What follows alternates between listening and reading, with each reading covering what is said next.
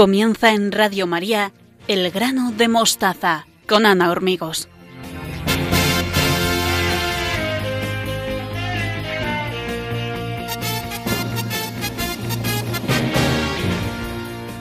Bienvenidos a un nuevo programa del grano de mostaza.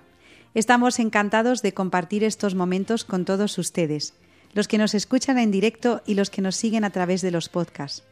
Estamos en Twitter y Facebook en la dirección arroba el grano de mostaza. En el programa de hoy, Beatriz Hormigos y Victoria Melchor nos hablan de la necesidad de conocer las emociones y cómo reaccionar ante la inestabilidad emocional en los jóvenes.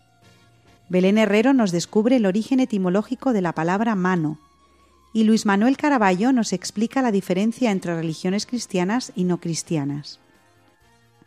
Hemos preparado estos temas con mucha ilusión para todos ustedes Así que esperamos que se queden con nosotros en los próximos minutos en el programa número 106, cuarto de la novena temporada. Saludos de todo el equipo, Teresa Jiménez, Beatriz Hormigos, Victoria Melchor, Belén Herrero y Luis Manuel Caraballo.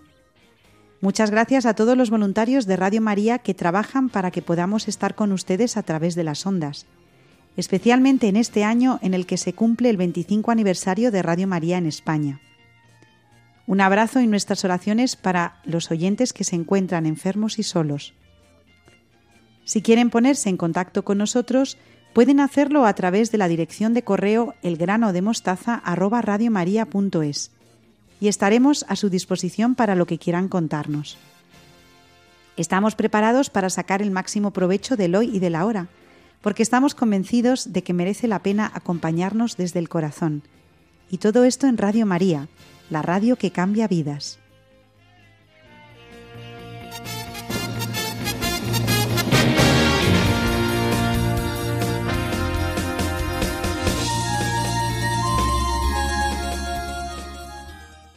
Me acompañan para abrir el programa de hoy mis queridas colaboradoras Beatriz Hormigos y Victoria Melchor. Buenas noches, ¿cómo estáis? Buenas noches, Ana. Buenas noches, Beatriz. Hola, buenas noches a todos nuestros oyentes. En estos últimos programas hemos estado valorando la influencia del entorno familiar en el desarrollo de los niños y cuánto les afectan las situaciones problemáticas que tienen que vivir en algunas ocasiones. Así es, Ana. Recordamos a nuestros oyentes las graves consecuencias que tienen para los niños algunas vivencias que experimentan sin saber muchas veces cómo gestionar. Como consecuencia de esto se produce en muchos niños y jóvenes lo que se conoce como inestabilidad emocional. Pues si os parece, podemos hoy hablar un poco de las emociones y de lo que es la inestabilidad emocional. Me parece muy bien, Beatriz. Vamos a ello.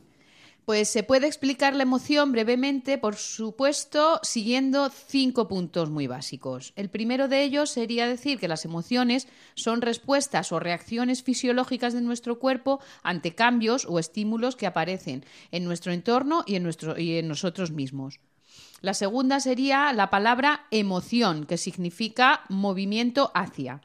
Las emociones nos ayudan a aprender cosas nuevas, entender otras e impulsarnos a la acción. Son vitales para el ser humano ya que nos permiten vivir y adaptarnos plenamente. La tercera es que las emociones nos sirven para aprender, para relacionarnos con los demás y para actuar. La cuarta sería que nuestras emociones tienen defectos y pueden impulsarnos a cometer errores también. Y la quinta y última sería que las emociones siempre aparecen tras los pensamientos, que aparecen en la conciencia o no, y dan lugar a acciones que suponen unos resultados. Hay emociones agradables como la alegría, otras son neutras como la sorpresa o desagradables como la tristeza. Como aplicación práctica, cuanto mejor conozcamos las emociones, mejor inteligencia emocional tendremos y más felices estaremos. Identificarlas correctamente nos ayudará en la tarea de transmitir una educación emocional a nuestros hijos, que les ayude a comprender con una autoestima y confianza en sí mismos no solamente los padres, que son los primeros que tienen que educar a sus hijos en esta inteligencia emocional, sino que también desde los, desde los colegios se realiza un gran esfuerzo en este eh, enseñar emocionalmente a los alumnos que identifiquen sus emociones y sobre todo el por qué tienen esas emociones, porque a veces eh, claro, son pequeños o incluso adolescentes y no controlan esa emoción porque no saben de dónde viene. Entonces hay que educar ese estímulo, esa causa que ha motivado esa emoción, enseñándola eh, pues para, analizarlo y para saber que es algo lógico o no. Entonces hay que discernir mucho ahí y ya digo, eh, no solamente los padres, sino que también desde el, desde el colegio hay que hacerlo porque tenemos que llevar a nuestros alumnos por ese camino recto también emocional. Cuando ayudamos a los niños a descubrir y analizar sus emociones, nos damos cuenta de que el beneficio que se obtiene es muy grande para todos. Sin duda, Ana, las emociones no son ni buenas ni malas, son elementos de nuestra forma de vivir que debemos aprender a manejar correctamente. Fíjate que entre los beneficios de conocer nuestras emociones y cómo funcionan están los siguientes, entre otros. El primero de ellos sería que las emociones nos ayudan a aprender de nuestros recuerdos. Por ejemplo, si un niño toca un horno caliente, experimentará un dolor intenso. Solo pensar en volver a tocar otro horno en el futuro hará que se dispare ese recuerdo de dolor y de sufrimiento. Otro beneficio de las emociones es la forma en la que nos ayudan a interpretar los sentimientos de los otros, lo que a su vez nos ayuda a predecir sus acciones. Es decir, nos ayudan a, relacionarnos con los demás. Los padres me entenderán cuando digo que a veces la cara de nuestros hijos es un mapa que nos indica que no debemos acercarnos en ese momento.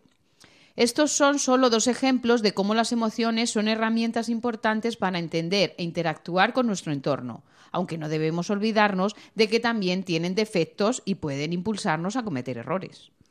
Precisamente uno de estos errores ocurre cuando nos volvemos excesivamente emotivos porque nos dejamos llevar por esa emoción y no podemos pensar con, claridad. Esto ocurre porque, claro, nuestra mente está preparada para recibir un número limitado de sensaciones, de emociones, de estímulos a la vez. Si estamos continuamente en esa, manteniendo esa tensión de, emoción, esa intensidad eh, emocional, pues claro, puede llegar un momento en que nos, en que nos confundamos y lo que es peor, dejarnos llevar por esa emoción momentánea que seguramente no va a tener esas consecuencias que nosotros pensamos. Así, por ejemplo, hay mucha gente que eh, tiene pánico a, volar, empieza a tener esa eh, sensación de, de miedo y ya se cree que el avión se va a caer, se va a estrellar cuando realmente no tiene por qué, por qué ocurrir, eh, así. A lo mejor es por una experiencia previa, pero esto sucede en todo. Cuando nos dejamos llevar en exceso por una, por una emoción, eh, nos estamos imaginando cosas que luego no son reales y ahí la emotividad pues está mal encauzada y eso es lo que decíamos al, principio, hay que canalizar y hay que ver el por qué yo estoy sintiendo esta cosa determinada, esta emoción determinada, para no incurrir en un error y sobre todo llevarme a una, una sensación de, y un estado de ánimo como mm, de alerta o como decía Beatriz, de, de tristeza que también se puede dar. Las emociones son buenas, pero hay que saber canalizarlas. Entonces vemos que las emociones son necesarias para vivir mejor, pero que no son la única guía en lo fundamental de la vida, porque como habéis dicho las dos, a veces pueden llevarnos a cometer errores. Y aterrizando en el tema que nos ocupa, debemos ser conscientes de que la adolescencia es una etapa inestable por naturaleza. Es decir, pedirle a un adolescente que sea estable es pedirle peras al olmo. Por lo tanto, para no agobiarnos, vamos a intentar trabajar juntos algunas estrategias para ayudar a nuestros hijos en su adolescencia. En primer lugar, tenemos que procurar que nuestra familia sea un lugar seguro para los niños. En este punto, los padres tienen la responsabilidad de promover el desarrollo y la adaptación de los adolescentes y de intervenir eficazmente cuando surjan problemas. Para ello, nada mejor que mostrarse como su apoyo y el hombro en el que pueden reposar cuando aparezcan problemas. Fijaos que la OMS continuamente está eh, hablando sobre esta prevención de, riesgos que tienen los adolescentes, porque es una etapa eh, muy delicada en la que las hormonas pues están muy alborotadas y como dice Beatriz, pues eh, también esas emociones están un poco a flor de piel y sobre todo que no, no entienden mucho lo que, lo que está pasando, porque es una especie de de noria que tan pronto están arriba como, como bueno, pues el estado de ánimo eh, cae. Y ante esa incertidumbre, por estas emociones, los padres son los que tienen que estar ahí acompañando a los hijos. En los eh, colegios, en los centros escolares también, pero principalmente es en la familia donde, donde tienen que encontrar los adolescentes la ayuda y, y donde deben encontrar también esos comportamientos encauzando las, las emociones. No podemos dejar a los adolescentes eh, solos frente a estos estados de ánimos tan variables, sobre todo porque desgraciadamente, como dice la OMS, uno de los principales males de este siglo XXI entre los jóvenes es el suicidio y ahí los padres tienen que estar muy, muy atentos. Es decir, que una buena familia es la mejor medicina para la adolescencia. Decimos una buena familia, que no perfecta, una familia con sus fallos, con sus crisis, con sus defectos, pero llena de amor y de capacidad de acompañamiento para los jóvenes. No olvidemos, Ana, lo que siempre repetimos en el grano de mostaza. Hay que hablar y mucho sobre los sentimientos de los adolescentes. Debemos interesarnos por su día a día, en especial cuando parezcan tristes. No hay que menospreciar sus problemas. Algunos padres creen que las cosas de la adolescencia son cosas sin importancia, un error enorme que puede desembocar en un distanciamiento entre el padre y el hijo. Y finalmente, y sin miedos, hay que hablar sobre los efectos a largo plazo de las conductas peligrosas, como el consumo de alcohol, tabaco o pornografía, que con el tiempo pueden suponer la aparición de un problema irremediable. Pues sí, Beatriz, otro de los grandes problemas de, de estas últimas eh, décadas ya es la pornografía y desgraciadamente la pornografía infantil y en los adolescentes que tienen unas consecuencias nefastas. Por eso volvemos a repetir, la familia tiene que estar ahí presente. Los padres tienen que hablar mucho con los hijos y no asustarse. Esto también lo hemos repetido muchas veces en, en nuestro programa. No hay que asustarse de lo que un adolescente eh, te pueda contar como, como padre, sobre todo si ha tenido el atrevimiento de decírtelo. Hay que escuchar. Y a veces el silencio es la mejor escucha. Y luego, por supuesto, aconsejar, pero no escandalizarnos, no juzgarlos, juzgarlos porque a lo mejor han hecho eso en un momento determinado, como estamos tratando en el, en el programa, se han dejado llevar por esas emociones excesivas que no saben controlar, pues hay que explicar el por qué tienen que hacer eso, el por qué no y sobre todo valorar mucho a los, a los adolescentes. Tienen tanto potencial dentro de sí que yo creo que este mundo, esta sociedad en la que vivimos, no es capaz de hacérselo ver. Entonces por eso caen en el alcohol, en las drogas, en esa pornografía, en esa pasividad y en ese, bueno, pues estar continuamente conectados a los móviles y a las redes sociales y llevan tanto dentro que nosotros tenemos que arrancárselo, tenemos que hacer que nuestros adolescentes saquen fuera todo lo que llevan, todo lo que llevan dentro. Por supuesto, los padres tienen que ponerles límites y muchas veces el, joven necesita que su padre le ponga un límite para no hacer determinadas cosas. Eh, nada más, yo simplemente quiero decir eso, que escuchen mucho a sus hijos, que busquen las ocasiones. A lo mejor el día a día es muy ajetreado, pero el fin de semana siempre hay tiempo para escuchar. Y si desde luego tu hijo viene y te dice, mamá, papá, tengo un problema, yo creo que se debería parar el mundo en ese momento y lo más importante es escuchar a ese, a ese joven que quiera abrir su corazón. Al hilo de lo que estáis diciendo, mm, me parece también que es un buen consejo, basado en la experiencia, que si queremos que nuestros hijos o nuestros alumnos nos cuenten cosas de verdad, pues tenemos que pasar muchas horas en conversaciones aparentemente sin importancia. Sin importancia para los adultos, pero que para ellos son muy importantes.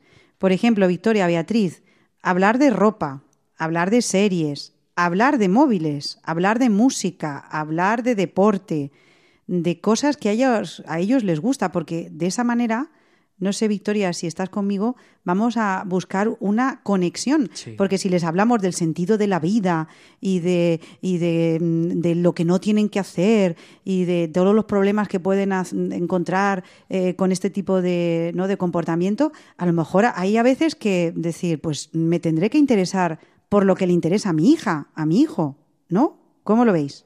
Sí, totalmente de acuerdo. O sea, es verdad que los padres tienen que hacer como una actualización de lo que a su hijo le interesa y para eso pues eh, tiene que estar al día de, de, todo. Aunque como dices tú sea una tontería o nos parezca una tontería como adultos el hablar de moda o del último eh, rímel que ha salido y le gusta a tu hija o el cantante o el vídeo de TikTok. Es que, es que es así. Entonces, hay veces que no queda más remedio que estar en, redes, puesto que tú eres el adulto y puedes controlar para saber qué es lo que está viendo tu hijo. Como eh, dices tú, Ana, forma de, acercarte y de estar cercano a él, porque otras cosas no te las va a escuchar, eso desde luego. Me gusta mucho cuando decís eh, el, consejo a nuestros oyentes de hablar con los adolescentes y también escucharlos. Sí. O sea, que esto es una doble vía. No solamente es hablar y dar la chapa, sino también escucharlos. Y escucharlos sí. eh, requiere de paciencia y requiere de muchas veces de, de, ¿no? de apretar los puños y decir, tranquilo, espérate, ahora sí, cuando encuentre el momento adecuado le, le, doy el consejo y, y, bueno, esto es una labor. Eh, nos preguntan algunos oyentes, ¿y hay alguna fórmula mágica? Pues, Victoria, Beatriz, la no, respuesta es... No, no la hay. Yo sí que quiero puntualizar una cosa y es que una cosa es estar cercano a los hijos y otra es hacerse amigo de los hijos. Sobre todo Beatriz, ella que es madre, eh, nos lo puede aclarar perfectamente, que tú puedes estar muy próximo a tus hijos, por lo que venimos comentando, pero claro, eso de hacerse amigo y colega de tu hijo, yo creo que, que ahí no. Vamos, nuestros oyentes yo creo que entienden lo que el tono con el que lo estamos diciendo y, y hablando pero que a veces se nos puede ir un poco en ese sentido. Bueno, pues lamentablemente, como siempre, el tiempo es oro y se nos ha ido. Pero qué bonito los temas que hemos tratado y quiero daros las gracias a Beatriz Hormigos y a Victoria Melchor por estas reflexiones, esta charla amigable acerca de la necesidad de conocer las emociones y cómo reaccionar ante la inestabilidad emocional de los jóvenes en la adolescencia. Si quieren contactarnos y contarnos sus experiencias, nos encantaría oír a padres, a educadores, cómo afrontan ustedes esta etapa terrible y a la vez emocionante y maravillosa que es la adolescencia de sus hijos. Y tenemos una dirección de correo para ello. Así que si quieren ponerse en contacto con nosotros, pues nos escriben, encantados de escucharles, a la dirección elgranodemostaza.radiomaria.es. Estamos a su disposición para todo lo que quieran contarnos. Nos encanta escuchar sus palabras a través del, del, correo electrónico. Un abrazo, queridas Beatriz y Victoria, y hasta el mes que viene. Adiós. Adiós. Adiós. Y ustedes sigan con nosotros, que nos espera Belén Herrero, nuestra latinista de familia.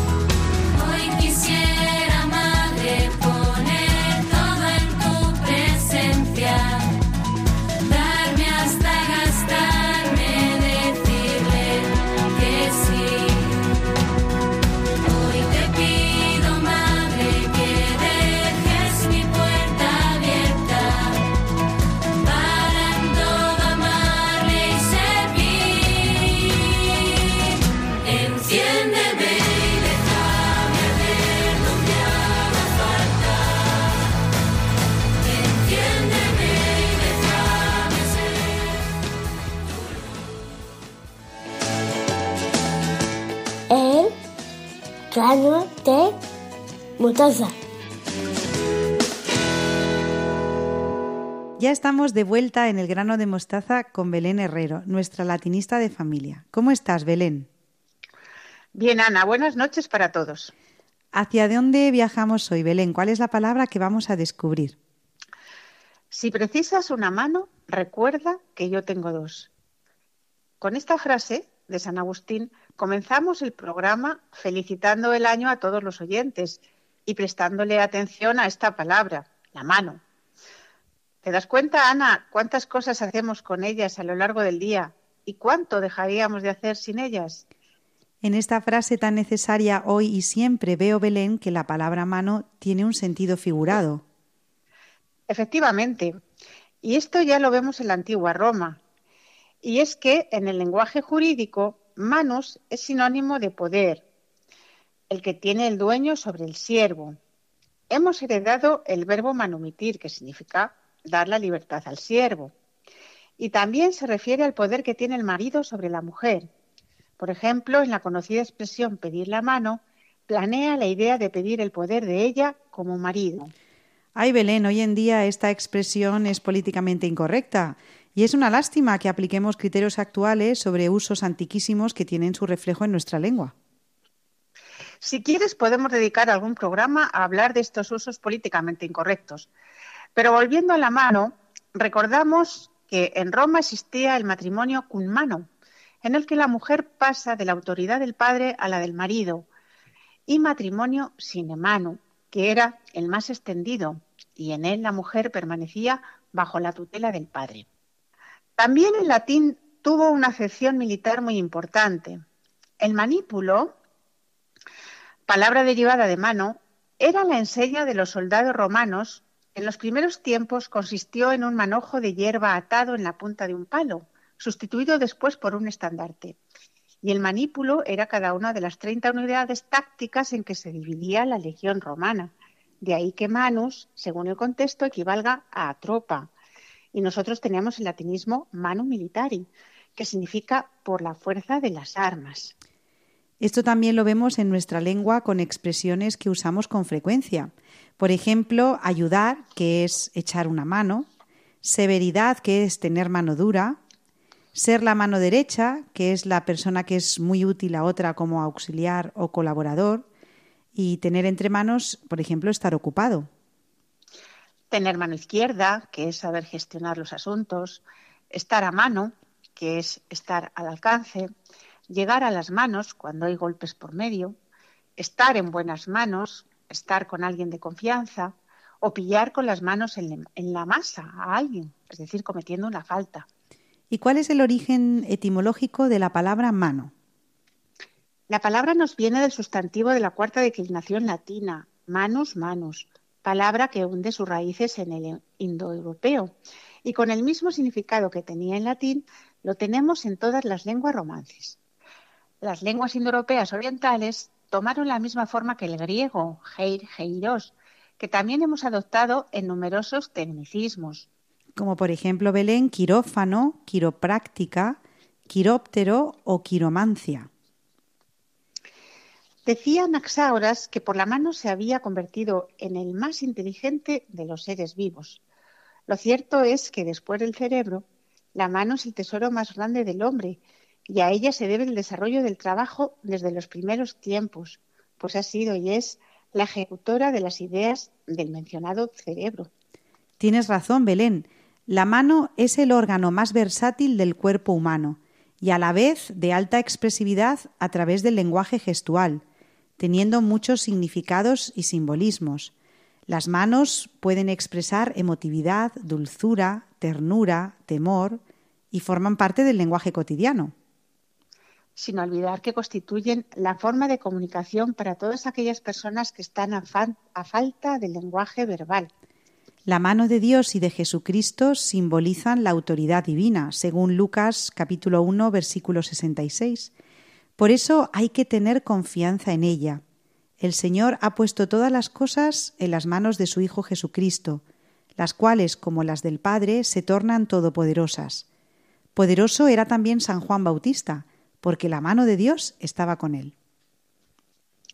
Poetas, pintores y escultores han sagitado la maravilla de las manos y su extraordinario simbolismo. Nos basta con mirar la cadencia de esas manos en el fresco de la bóveda de la capilla Sistina, pintadas por Miguel Ángel. Y entre los poetas, Antonio Machado evoca la infancia y la figura de la madre a través de un gesto de manos. Y dice así, Renacimiento. Galerías del alma, el alma niña, su luz, su clara luz risueña, y la pequeña historia, y la alegría de la vida nueva. Ah, volver a nacer y andar camino, ya recobrada la perdida senda, y volver a sentir en nuestra mano aquel latido de la mano buena de nuestra madre, y caminar en sueños por amor de la mano que nos lleva. En nuestras almas todo por misteriosa mano se gobierna incomprensibles, mudas, nada sabemos de las almas nuestras. Las más hondas palabras del sabio nos enseñan lo que el silbar del viento cuando sopla o el sonar de las aguas cuando ruedan. Y en nuestra lengua, Ana, tenemos un montón de derivados de la forma latina, y que cuento, como siempre, con tu ayuda para enumerarlos. Y también, como siempre, Belén, animamos a nuestros oyentes a jugar con nosotros en este pequeño concurso. ¿Se animan? Pues vamos a ello, Belén. Bueno, que ha sido escrito a mano. Pues eso es manuscrito. Trabajar y operar algo con las manos. Manipular. Guantes sin separación de los dedos. Eso es una manopla mango de ciertos utensilios y herramientas. Va, manija. Operación material que se ejecuta con las manos. Maniobra. Que se hace con las manos. Esto es manual. Es la forma de mover las manos, de hacer algo con ellas. Manera. Grupo de cosas que se pueden sostener con la mano. Manojo. Empuñadura de algo. Esto es la manivela flechita indicadora del reloj. Esto lo sabemos tú y yo y pocos más que llevamos reloj analógico, ¿eh? que es la manecilla, porque hoy en día con el móvil casi no se utiliza. Es verdad. Qué pena. Bueno, tener con las manos. Mantener. Lo que se empuña con la mano. El manubrio. Sacar de la mano, o sea, del poder del que ya hemos hablado. Emancipar.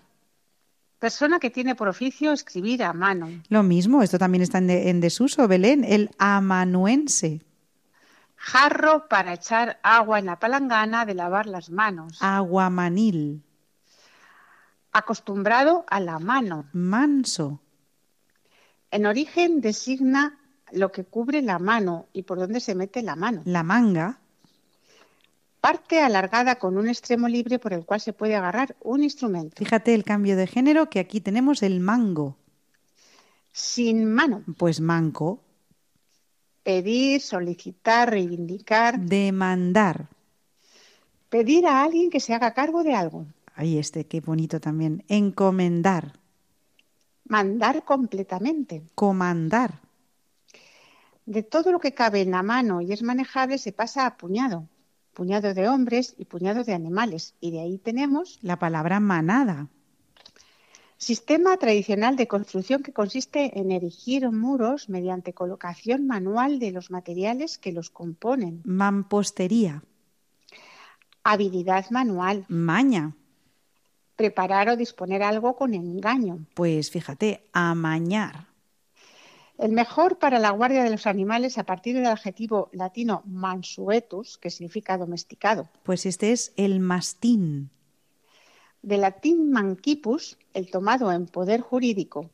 Ya en la Edad Media la palabra evolucionó hasta designar un joven en general soltero que formaba parte de un séquito nobiliar y de ahí a un joven sin más. Mancebo la voluntad de ir de la mano. Mancomunidad. Atar una cuerda a la mano y cuerno del mismo lado de una res vacuna para evitar que huya. Mancornar. Literalmente es confiar cualquier cosa a la mano de otro. Mandar. Rollo de tela o piel abierto por ambos extremos para llevar abrigadas las manos. Manguito. El peón de mano y el peón del albañil. Manobre. Persona torpe de manos. A mí me lo han llamado algunas veces, Belén. Manazas. Yo me callo. que gasta mucho y sin control. Pues manirroto. El cuidado de las manos. Manicura, que está muy de moda hoy en día también. En dirección contraria a la corriente o la prescrita por la autoridad. A contramano. Tocar algo de manera repetida con las manos. Manosear. Incómodo y fuera de alcance. A trasmano. Que usa igualmente la mano derecha y la izquierda. Maniego. Usar algo con las manos. Manejar. Designaba una especie de capa corta que llegaba hasta la altura de las manos, dejando los brazos colgantes. El manto. Y dado que los mantos de abrigo se empleaban también para dormir, y a veces superpuestos, tenemos del plural de mantum. Manta. Y chistes como este que dice, es muy malo, aviso, ¿eh? A ver, Jaimito, si tengo 40 manzanas en una mano y en otra 50, ¿qué tengo en total, Belén? Pues tienes las manos muy grandes, Ana. Lo hemos avisado, ¿eh? bueno, pues después de este repaso a nuestra lengua, eh, esta vez a partir de la palabra mano, nos despedimos con uno de los muchos refranes con que, con que cuenta nuestro gran refranero español. Es costumbre de villanos tirar la piedra y, es, y, esconder la mano. Y al ritmo de pop de los Beatles, eh, nos despedimos con esta canción. Ellos desean sostener tu mano. Saludos a todos los escuchantes y hasta el programa que viene, si Dios quiere, Ana. Muchas gracias, querida Belén Herrero, por recordarnos que aquí estamos en Radio María para echar una mano a quien lo necesite. Y si necesitan las dos, pues las dos tienen. Si nuestros queridos oyentes quieren ponerse en contacto con nosotros, pueden hacerlo a través de la dirección de correo elgranodemostaza arroba radiomaria.es. Un abrazo, querida Belén, y hasta el mes que viene. Adiós. Adiós. ¿Les está gustando el programa de hoy? Pues no se muevan porque todavía falta la sección de historia para familias de la mano de Luis Manuel Caraballo.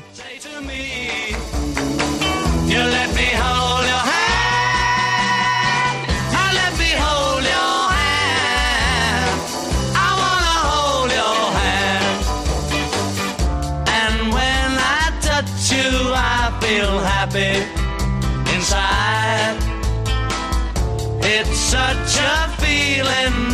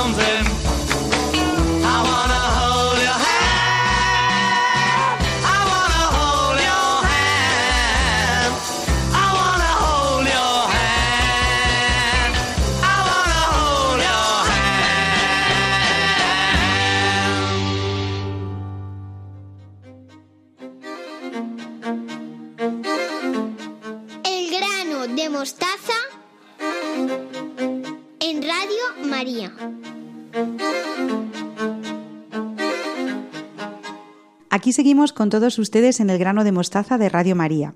Nos acompaña una vez más el profesor Luis Manuel Caraballo, al que saludo con mucho cariño. ¿Cómo estás, Luis? Muy bien, contento para, por poder pasar unos minutos junto a los oyentes de Radio María. Comenzamos un año nuevo y seguimos con la necesidad de estudiar historia en las familias, y a ello animamos a los que nos escuchan. Yo estoy encantado de hablar sobre historia a nuestros oyentes. En los siguientes programas hablaremos sobre historia y religión, porque observo en las clases que existe mucha confusión a este respecto, principalmente por el deseo de que desaparezca el hecho religioso de la vida pública de nuestra sociedad.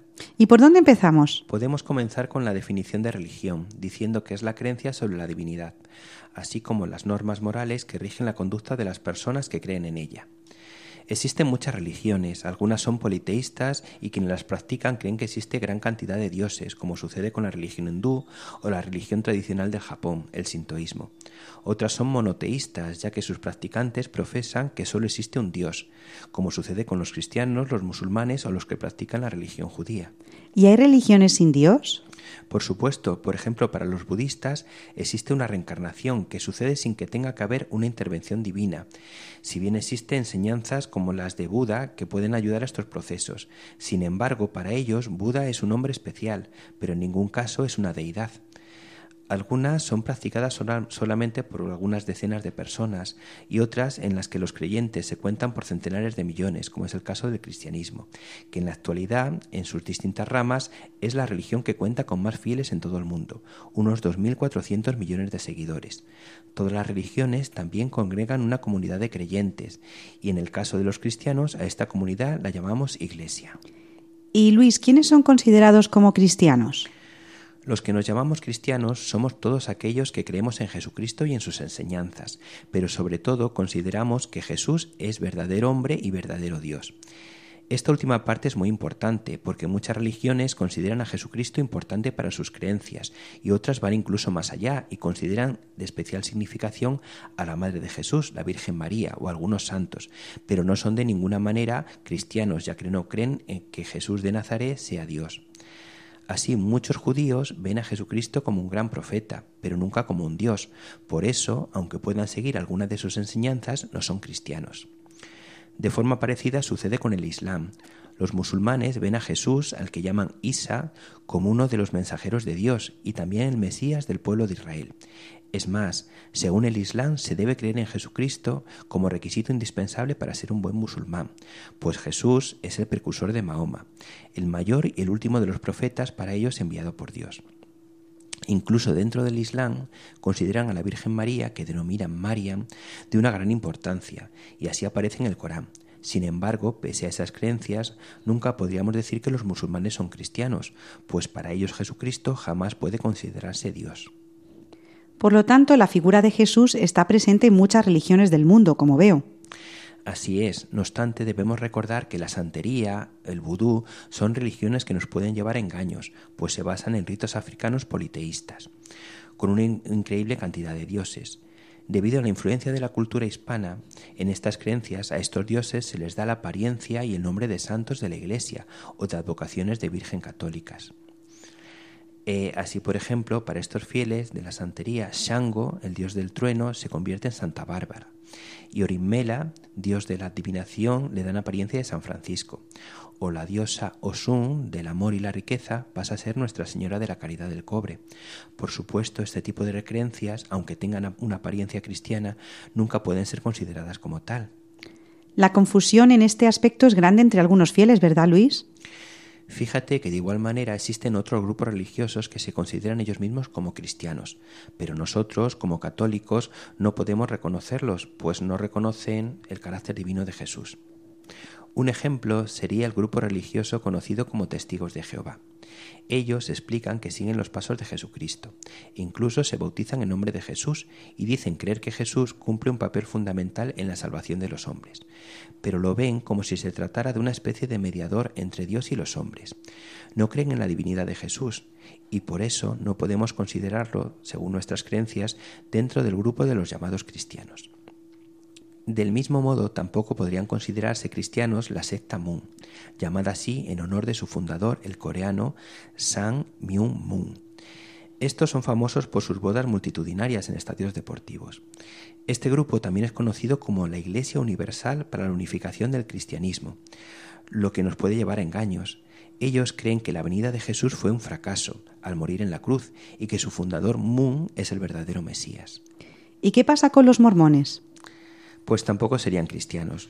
Los mormones, que son también conocidos como la Iglesia de Jesucristo de los Santos de los Últimos Días, otro nombre engañoso, fue fundado por Joseph Smith a través del llamado libro Mormón.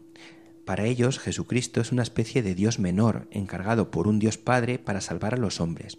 Jesucristo, entonces, sería una persona que tendría un trono cerca de una estrella o planeta desconocido para nosotros que ellos denominan solo. Este grupo está últimamente muy presente en España, pues recorre muchas veces nuestros pueblos y ciudades en pareja en busca de nuevos seguidores para su fe. Frente a todos ellos, como hemos dicho antes, están los verdaderos cristianos, que son todos aquellos que seguimos las, las enseñanzas de Jesús de Nazaret y creemos que Jesucristo es el Hijo de Dios hecho hombre. Entonces, Luis, para que quede claro, ¿quiénes son los cristianos? Se consideran cristianos los católicos, los ortodoxos, los anglicanos y la mayor parte de las iglesias conocidas como protestantes. Todas ellas tienen algunas diferencias, en algunos casos menores, en otros casos más grandes, con nuestra iglesia católica, cuyas doctrinas aceptamos como las únicas verdaderas. De la iglesia católica, estas iglesias se fueron separando durante diferentes etapas de la historia. ¿Y cuándo aparece por primera vez el nombre de cristianos? El nombre de cristianos aparece en el libro de los Hechos de los Apóstoles, el capítulo 11, versículo 26. En él se explica que Bernabé partió para Tarso en busca de Saulo y cuando lo encontró le llevó a Antioquía. Estuvieron juntos durante un año entero en la iglesia y adoctrinaron a una gran muchedumbre. En Antioquía, por tanto, fue donde por primera vez los discípulos reciben el nombre de cristianos. La Iglesia, ya llamada cristiana, se extiende por medio de los apóstoles y por eso decimos que la Iglesia es apostólica, ya que Jesús mismo envía a los doce apóstoles a evangelizar. Recordemos que apóstol es una palabra griega que significa el enviado.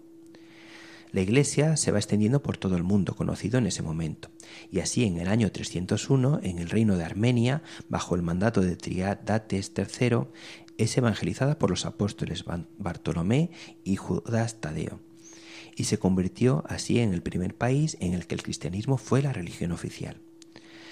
Y así se ha mantenido hasta hoy en día, pese a los distintos eh, intentos de sus vecinos por acabar con la huella cristiana en esa región. Bueno, Luis, qué bien nos vienen estos datos históricos que nos explicas para dar gracias por la herencia de siglos que hemos recibido, especialmente en la Iglesia.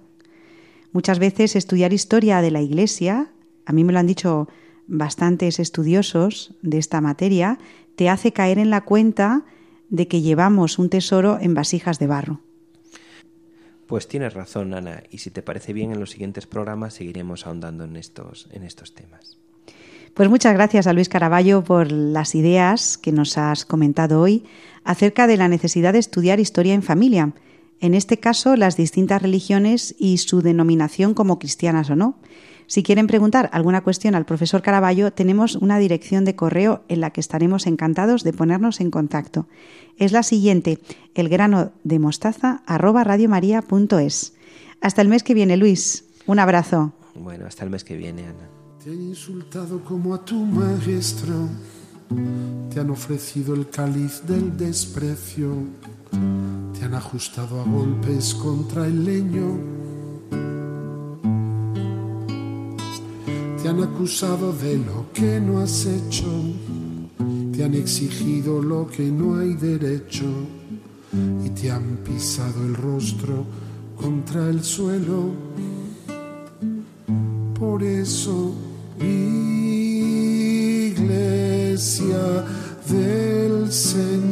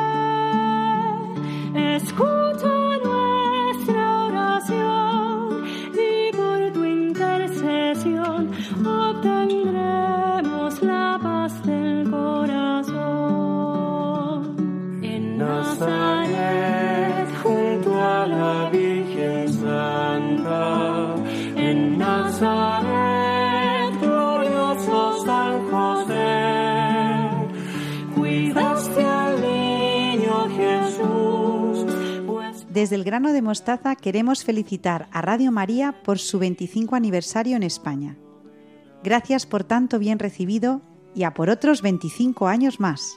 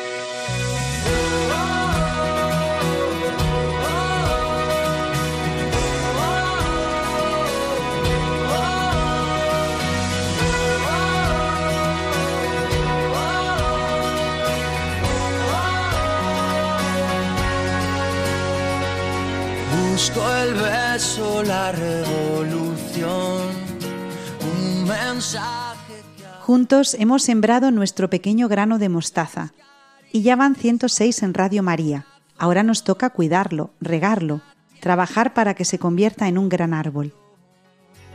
busco el gesto lleno de valor que nos trae Gracias a Beatriz Hormigos y a Victoria Melchor por hablarnos de la necesidad de conocer las emociones y de cómo reaccionar ante la inestabilidad emocional en los jóvenes.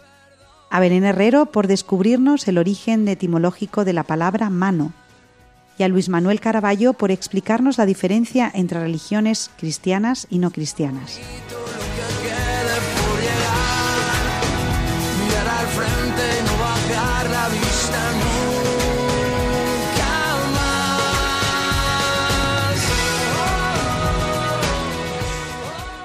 Nosotros nos vamos hasta el próximo 14 de febrero de 2024 con un nuevo programa del grano de mostaza. Pero ustedes pueden quedarse en Radio María, la radio que cambia vidas. Busco el viento que traiga esa voz que se lleve al Seguimos a su disposición en la dirección de correo elgranodemostaza@radiomaria.es. Si desean recuperar el programa de hoy para volver a escucharlo o para compartirlo, pueden hacerlo en la página web radiomaria.es, en la sección podcast, escribiendo el nombre de nuestro programa El grano de mostaza. Les dejamos con los servicios informativos. Los llevamos a todos en el corazón. Hasta el mes que viene, un abrazo y nuestra oración para todos.